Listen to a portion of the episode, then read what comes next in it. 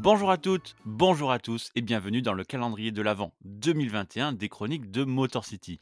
Tous les jours du mois de décembre, eh bien, un nouveau podcast où on rend hommage à un joueur des Pistons oublié, au moins un joueur qui n'aura pas été All-Star sous les couleurs de Détroit. Vous avez déjà vu qu'on a commencé à parler de noms plus ou moins connus et qu'on a plus ou moins l'habitude d'associer à Détroit. Et pour ce 11 décembre, j'accueille Benjamin Moubèche, contributeur de pas mal de projets basket en France comme The Playground ou le Crossover, et surtout à la tête de son propre support, l'analyste, et qui propose aussi bien bah, des articles d'actu que des podcasts ou des vidéos. Salut Ben, comment ça va? Salut Winston, ça va très bien et puis, une joie de participer à ce calendrier de l'Avent spécial, Pistons. Eh ben, une joie de t'accueillir euh, dans le podcast. Ça me fait énormément plaisir que tu sois là. Et on va commencer de suite parce que toi, tu as quand même un gros morceau. L'oublié que tu as choisi de mettre à l'honneur, c'est quand même Ben Gordon, 196 matchs avec Détroit entre 2009 et 2012, et donc jamais All-Star. Est-ce que tu peux nous dire, Ben, pourquoi tu as choisi ce joueur? Bah, j'ai choisi ce joueur parce que c'est un joueur que, je pense on associe rarement avec Détroit parce qu'il est associé à d'autres succès. En l'occurrence, avant même de commencer sa carrière en NBA, il est champion NCAA avec UConn. Donc déjà, c'est un solide palmarès qui l'inscrit un petit peu dans l'histoire du basket. Ensuite, il est drafté en troisième position par les Bulls en 2004 et dès sa première saison, à 21 ans, il est nommé Six Man of the Year.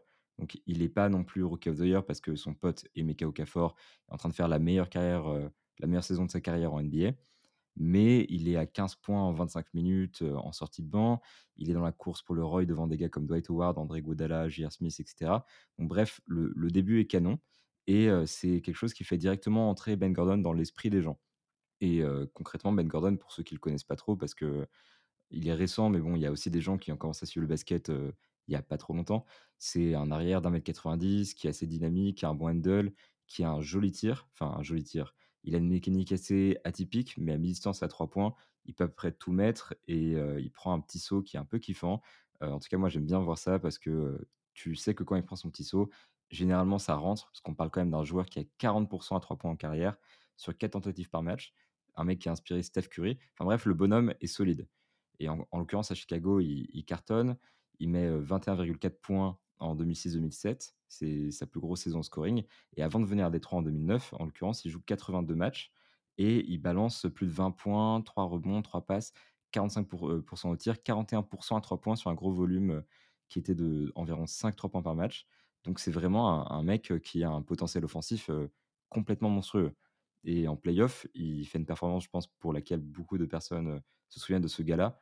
Il pose 42 points contre les Celtics, au premier tour et en l'occurrence, les Celtics viennent juste, bah, de sortir des finales NBA et il pose ça juste avant la free agency et donc on arrive dans ce contexte-là où le mec arrive à Détroit après ça, en fait et donc forcément, Détroit, après ce gros coup d'éclat, il y a quand même une petite hype parce que le gars ne re-signe pas Chicago parce que Derrick Rose est en train d'émerger. Donc, on on veut pas avoir un Ben Gordon, qui vient flinguer le projet, alors qu'il y a plein de mecs importants dans le projet qui prennent déjà, patate et parce qu'on veut laisser la place aux jeunes qui sont en train de se développer et en même temps, à Détroit, on est sur une dynamique inverse. Ils sont pas en train de monter, ils sont en train de descendre parce que en 2009, ils sont éliminés au premier tour. Ils sont complètement sweep par les Cavs et en l'occurrence, ils ont participé aux 6 dernières finales de conférence. Le titre, il est encore récent, donc c'est vraiment, un peu la saison choc parce que, c'est la saison où John C. Billups a été envoyé à Denver contre Allen Iverson et bon, bah, ça a eu l'échec qu'on a connu et du coup, c'était un petit peu la saison de disgrâce des Pistons, à ce moment-là et en plus, pendant l'été, Rashid Wallace et Antonio McDyess se cassent et les Pistons sont en plein déclin, en gros et on se pose la question, à ce moment-là, est-ce que la perte de ces cadres-là, Billups, Wallace, McDyess et cetera, c'est la fin des Pistons? Et à ce moment-là, on est, donc en 2009, les équipes sont pas trop du genre on perd, des cadres, on rentre en reconstruction directe.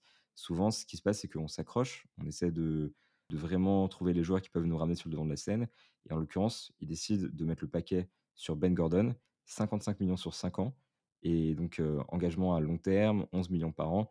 À l'époque, c'est beaucoup, il y en a qui disent déjà que c'est too much, mais on sent qu'il a le potentiel all-star. Du coup, on espère qu'il va les les rentabiliser. Il a 26 ans, il entre dans son prime. Du coup, il y a un vrai potentiel derrière tout ça. Et dans leur équipe, en fait, il reste encore quelques cadres. C'est-à-dire que c'est la saison où, Ben Wallace revient et en même temps, il reste Rip Hamilton aussi. Mais, du coup, c'est un peu paradoxal parce qu'il y a Rip Hamilton qui est le titulaire logique mais Gordon, il est incapable de jouer meneur. Donc, d'office, on sait qu'il va jouer, 6 homme et du coup, ils ont besoin d'aide au scoring et c'est ce qui manque beaucoup à l'époque. Mais bon, 55 millions de dollars sur un joueur de banc, c'est quand même beaucoup et à l'époque, c'est quasiment du jamais vu, quoi et en parallèle, on s'interroge pas mal sur sa défense. Il est pas super investi, ouais, c'est la Motor City, donc c'est comme l'identité de du coin et c'est pas encore en place, quoi. Il y a des il y a des petites questions. On sait que le fit est il y a moyen, quoi, mais on se pose vraiment déjà des questions. Donc j'ai dit, Ben Wallace est déjà revenu, mais il a quand même 35 ans et Allen Iverson, lui, il est parti aux Grizzlies pour le plus grand plaisir de de toute la Motor City et en même temps, il y a ce changement de coach, parce que John Custer, qui était, l'assistant de Larry Brown pendant le titre, prend les commandes. Donc il y a pas trop d'appréhension, il y a un projet intéressant. Il y a Rodney Stuckey qui prend le poste à un peu, de de meneur à ce moment-là, on on croit au projet et Tayshaun Prince, au début de la saison, dit un truc intéressant. Il dit: «Nous avons plus d'armes dans notre arsenal. Pour certains, c'est un problème, mais je pense que notre nouveau coach sera ravi d'avoir ce genre de problème. Un gars comme Ben Gordon, capable de scorer quand il veut, va nous apporter beaucoup».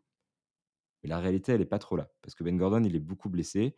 Il rate une vingtaine de matchs à cause de problèmes à l'aine et finit avec une moyenne de 13,8 points, 1,9 rebonds, 2,7 passes par match et 32% à 3 points. Donc c'est très loin de son pourcentage, heu, en carrière de 40 Ça prend vraiment pas. Il y a des moments quand même assez sympas parce que, heu, le 9 janvier 2010, sous le maillot des Pistons, il marque le 10 millionième point de l'histoire de la NBA. Donc c'est sympathique, c'est historique. C'est ce gars qui, heu, qui ajoute un côté un peu fun dans la saison des Pistons qui est pas top et il marque, heu, un petit 39 points face aux Heat. Il a des petits coups d'éclat individuellement. Il a des matchs où il prend feu, il met 9-3 points et hem, on se souvient de lui un petit peu pour ça aux Pistons. Mais collectivement, on est sur 27 victoires, 55 défaites. C'est le pire bilan des Pistons depuis 94-95 et malgré le retour de Ben Wallace, la présence de Hamilton, Prince, il y a des blessures, hein, mais les Pistons finissent, heu, 12 de la conférence Est et c'est un peu une nouvelle déception.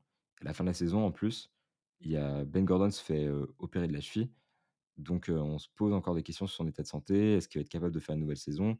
Et lui, il essaie d'être un petit peu optimiste, il change de numéro pour le 8, qui a une valeur sentimentale à ses yeux et il y a beaucoup de gens qui sont prêts à lui accorder une une seconde chance.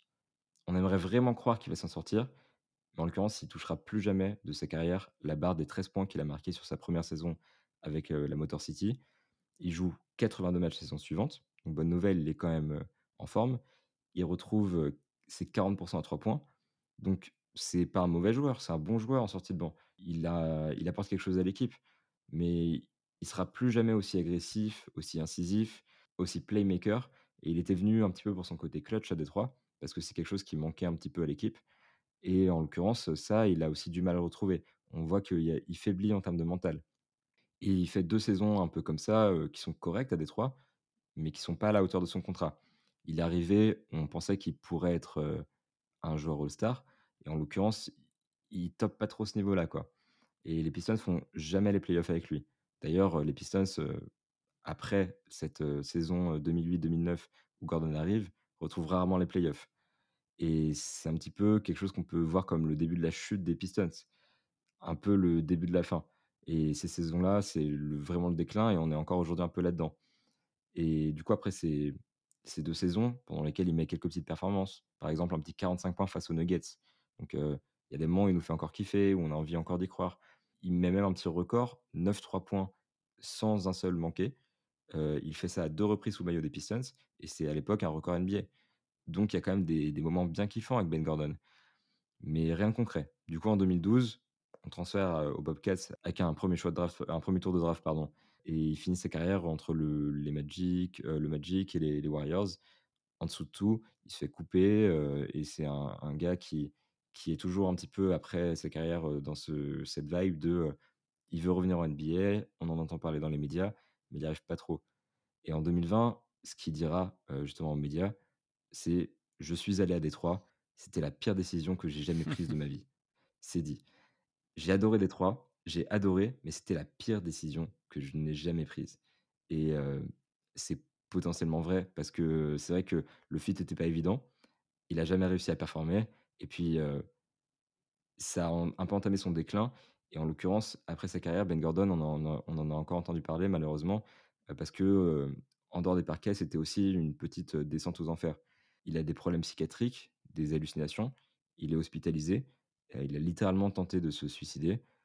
Maintenant, il voit un psychiatre, ça va mieux, donc voilà, c'est plus rassurant, mais c'est pas la fin rêvée pour un joueur comme Gordon, qu'on pensait pouvoir devenir All-Star un jour. C'est la dure réalité de la vie de Ben Gordon, de sa carrière. Il plafonne, il fait face à des obstacles et ça finit un peu, heu, j'ai pas envie de dire mal parce qu'au final il s'en sort, mais ça finit sur une note un peu plus basse que ce qu'on aurait espéré. Il y a beaucoup d'histoires dans le dans les chroniques de Motor City qui sont pas toutes roses. On a des gangsters, on a des, heu, on a des mecs qui sont pas stables psychiatriquement et en l'occurrence, Ben Gordon fait partie de ces gars qui avaient un moral fluctuant. C'était pas un bad guy, mais il fait partie de ces mecs qui entrent pas dans le moule du joueur NBA qu'on imagine. C'est-à-dire le mec qui est vraiment sain, qui est un mec, combatif, qui est vraiment, comment dire? L'archétype du LeBron James, quoi. C'est un mec qui sort de ce moule-là et encore une fois, bah, à la Motor City, on a eu un gars comme ça et c'était Ben Gordon. Malheureusement, il a rien réussi à accomplir avec les Pistons. Ben, tu as été extrêmement complet. Tu as fait en quelques minutes un panorama de la carrière de Ben Gordon, à la fois avant Détroit, pendant Détroit et après Détroit. Ma foi, j'ai pas grand-chose à raconter de plus. J'aimerais bien avoir ton avis du coup. Est-ce que cet échec, parce que c'est un échec, tu l'as dit, de Ben Gordon à Détroit, tu l'attribues plutôt à qui? Au joueur qui a fait ce mauvais choix lui-même et qui était dans une période peut-être difficile, peut-être même que toute sa vie, toute sa carrière a été difficile mentalement parlant, ou plutôt aux Pistons qui était, tu l'as dit aussi, dans une situation, dans une phase descendante, avec un Joe Dumars qui ne voulait pas reconstruire, qui voulait s'accrocher à sa gloire passée, qui a recruté Ben Gordon un peu au-dessus du prix du marché. La même année, il a pris aussi Charlie Villanueva, on en a parlé déjà, parce que Détroit n'est pas une une bonne, adresse pour les free agents, donc on est obligé de les surpayer. À qui tu attribues un principalement, on va dire, ce cet échec? Peut-être même que c'est un peu des 2 finalement? C'est ça en fait, c'est pour moi la responsabilité elle est partagée. Le problème vient de base quand même, je pense, du management de Joe Dumars. Il a pris des bonnes décisions dans sa carrière, mais on en parle régulièrement aussi dans ce podcast. Il prend aussi des mauvaises décisions. Je pense que Ben Gordon, c'est dans la case mauvaise décision. C'est vraiment, à ce moment-là, donc il y a encore Rip Hamilton. Il est plus que capable de jouer, c'est le titulaire et on ramène Ben Gordon en connaissance de cause, en sachant qu'il ne pourra pas jouer avec lui.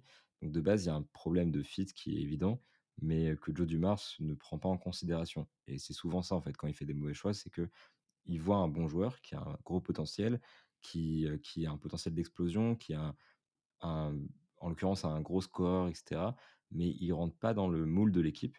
Et du coup ça on peut quand même le mettre sur, le le dos de Joe Dumars et de manière générale dans l'équipe, c'est pas un contexte idéal.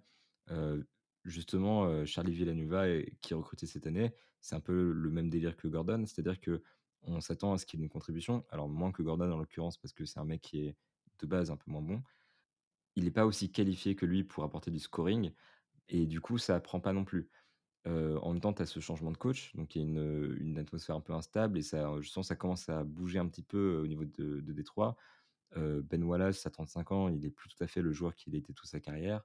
Donc vraiment, il y a quelque chose de collectif là-dedans, je pense, avant tout dans le naufrage de Gordon. C'est que les Pistons, c'était plus les Pistons qu'on connaissait, c'était plus les Pistons du titre. Ils venaient de justement de changer d'identité. La saison précédente était un peu une transition vers ce déclin et du coup, il arrivé au mauvais moment, au mauvais endroit. Et il y a aussi un facteur de hasard. Il s'est blessé, on s'y attendait pas. Et ça forcément, ça l'a mis dans le mal.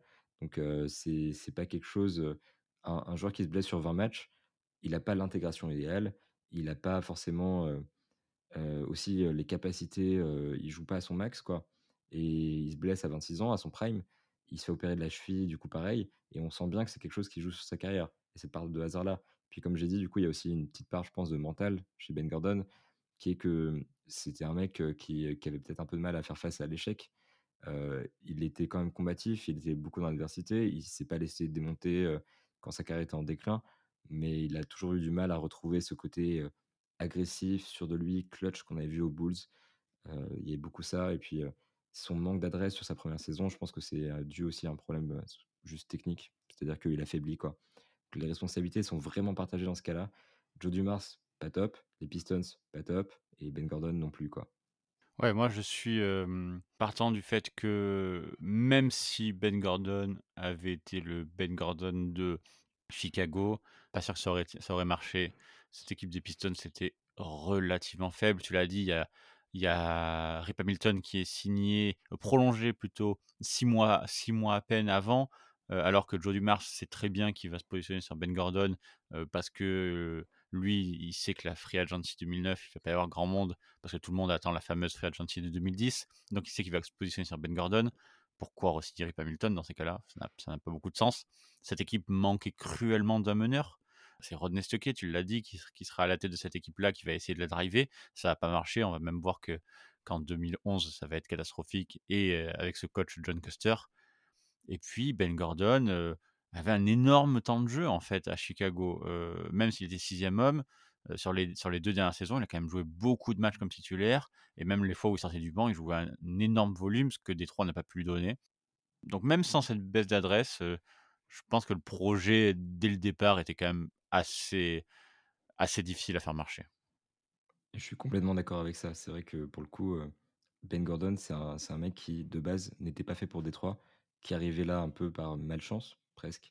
Comme tu l'as dit, Joe Dumars savait qu'il allait être free agent. Il avait refusé une offre de 54 millions des Bulls la saison précédente. Donc les gens savaient qu'il allait être free agent. Il a eu le temps de se préparer. Il s'est positionné sur Rip Hamilton.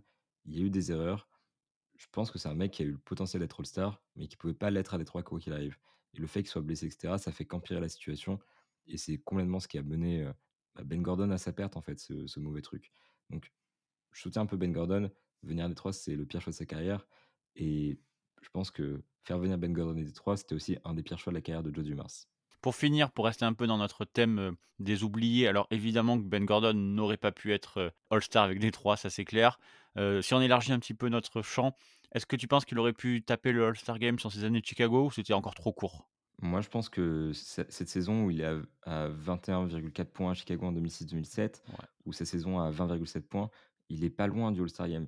Il y a des mecs, All-Star Game qui sont, qui sont pas des top players. Alors bien sûr, c'est quand même la période où tu as des grands, grands noms comme, Shaq, Allen Iverson et cetera. Mais c'est aussi, il y a Danny Granger sur une de ces 2 saisons qui est All-Star Game c'est un mec qui est tout à fait, dans sa range, en l'occurrence et je pense qu'il aurait pu avoir une section All-Star Game si, les si les comment dire? Les sélections étaient un peu plus clémentes, j'ai pas les chiffres de si c'est passé un fil ou pas du tout, mais il y avait moyen et peut-être que s'il y avait pas eu ce cette, émergence de Derrick Rose, si sur sa saison à 21,4 points, il joue plus de la moitié de ses matchs en tant que titulaire. Ça se trouve, s'il avait pris une place de titulaire dans son équipe, il aurait cartonné, été All-Star, il y aurait eu moyen. C'est un mec qui avait clairement ce potentiel d'être All-Star, mais, qui n'a jamais pu aboutir à ce potentiel-là. J'ai pas le souvenir que Ben Gordon soit très, très haut dans les dans les guards, pour, pour l'Est. Il y avait, ben, voilà, Wade, Carter, Billups, heu, Rip Hamilton aussi. Heu, c'est la grosse époque de Gilbert Arenas, il reste encore du Jason Kidd et tout et cetera. Donc je pense que ça aurait été un petit peu compliqué pour lui. En tout cas, Ben, merci beaucoup. Merci d'avoir fait ce ce portrait assez juste, en fait, de Ben Gordon. On a tendance à l'enfoncer un peu, mais je pense que tu as aussi un peu Mmh. rehaussé toutes les toutes les causes de son de son échec avec Détroit, donc c'était plutôt assez juste. Merci à toi, en tout cas, pour ça. Avec plaisir, toujours avec plaisir. Dis-nous aussi où est-ce qu'on peut un peu te retrouver? Je l'ai dit en intro, mais vas-y, ins instant promo, c'est pour toi.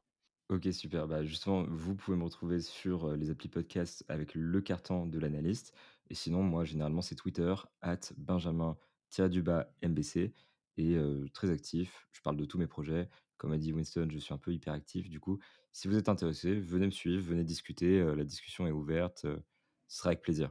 Eh ben, super, merci à toi une nouvelle fois et donc vous tous, bah, je vous dis à demain pour la suite du calendrier de l'avent. Bye.